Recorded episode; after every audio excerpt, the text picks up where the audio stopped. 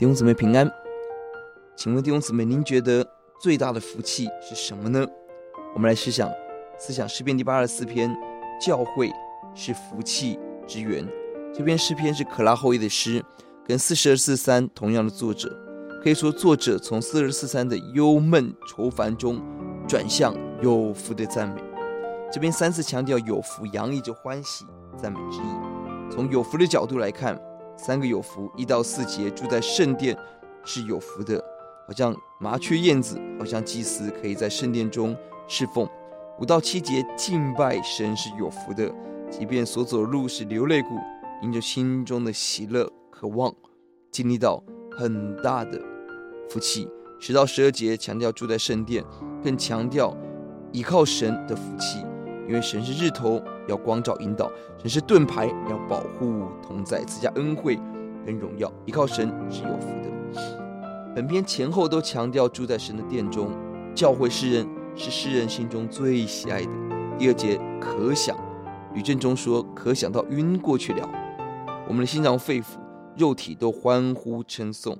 第四节渴望在神殿中赞美，在神殿住一日胜过世上千日。宁可在神的殿中做看门站着的，胜过邪邪恶的公馆。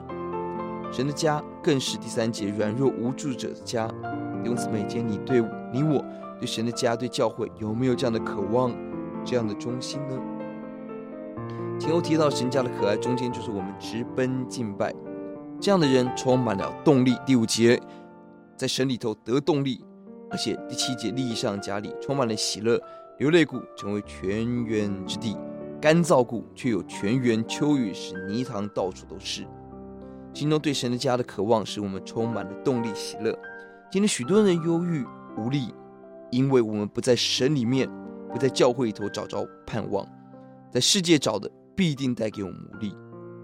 但如果我们今天在神的家里头，我们会在眼泪中经历福气。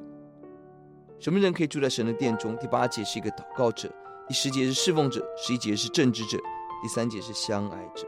本篇最特别的地方，八到九节唯一的祈求似乎跟全篇无关。受膏者是谁？受膏者是君王。